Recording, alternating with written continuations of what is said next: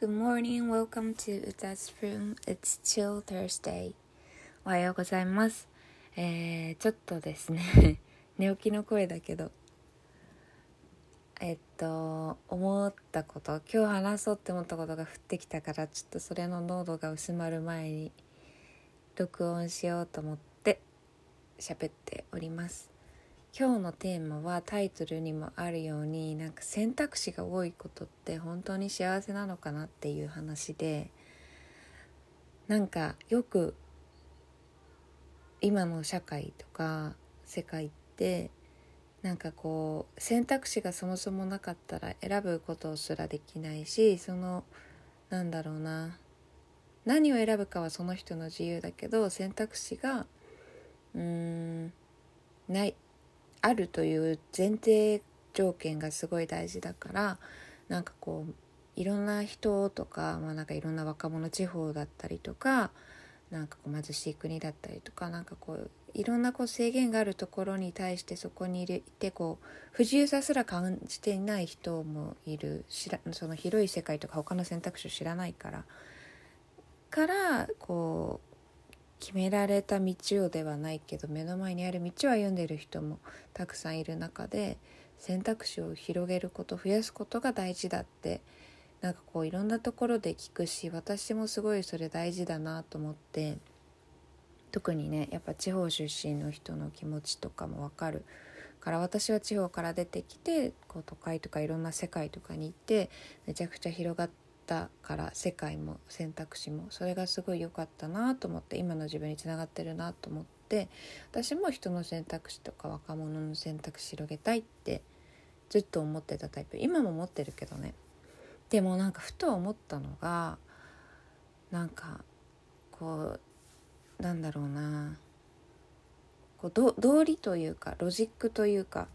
なんだろうな。敵にはそれすごく合ってるけど果たしてこう感じる幸せだったりとかなんか幸福度みたいなちょっと別軸で考えた時に果たしてそれって本当にそうなのかなってちょっと思ったんだよね。なんか選択肢が増え増えてでそれだけでは結局うん幸せなことではないなって思っていて。もっと前提として大事なことがあるなって思ったんだよね。なんか自分のことをちゃんと分かっていて自分の信じるものとか自分の目的だったりとかうーんそういうぶれない軸みたいなものをちゃんとこう分かっているっていう前提がなければ選択肢が増えれば増えるほど逆に混乱するしなんか本当にこれでいいんだろうかとか逆に今の自分に対してすごく与えいろんなものを与えられてたり幸せだったりするのになんか自分に足りない気がしてしまったりとかうーん自分の道に不安を感じてしまったり間違ってるんじゃないかって思ってしまうだろうなってすごい思って。で私の場合はなんか自分は成功例だとも思ってないし人それぞれのね人生とか価値観があるから正解はないと思うんだけど私の場合は選択肢もなんかこう多かった多かったというか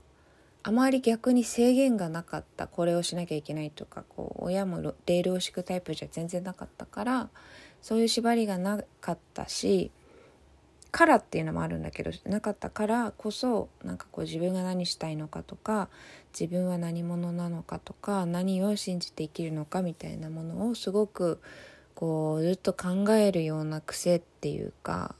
まあなんかそれがこうね小学校とか中学校とかから自然とあったなと思ってそれってこう変わっていくから一回こう考える癖がついたらもうそれで OK あじゃあ自分この判断軸で生きたらいいっていうわけでもなく本当人生のフェーズフェーズであのなんかこう状況が変われば自分の価値観も変わっていくから常にそれはしなきゃいけないしアップデートしていかなきゃいけないんだけどまあでもね私クリスチャンっていうのもあって何を信じるかとかなんかこうそこは本当にぶれない軸がねずっと一本こう通っていたからなんかこうどんな状況においてもどんな選択肢があってもなんかこうなんだろうな。苦しまずにというかあんまり悩まずにあの進めてこれたかなって思って。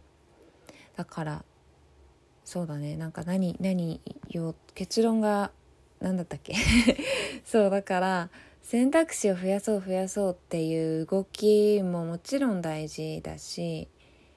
ね。選択肢がなくてこう苦しかったりとか苦しさにすら気づいてない人とかもいるから本当に選択肢を増やすことは大事なんだけどそれよりももっと前にっていうかもっと大事なのはなんか自分が何を信じていてとか自分が何をうーんなしていきたいのかこの人生で。とかうーんなんだろうね。自分の軸っていうものをやっぱり知る。っていうこととアップデートし続けているっていうことが本当に大事だなって。そこがなければいくら選択肢が増えても結局なんか自分にとってベストなものを選ぶことはできないから常に迷ってる状態で自分常になんか足りてないとか常に満たされてないっていう状態になってしまうから本当そこが大事だなと思いました。ちょっと長めになってしまったけど。ありがとうございました。また明日会いましょう。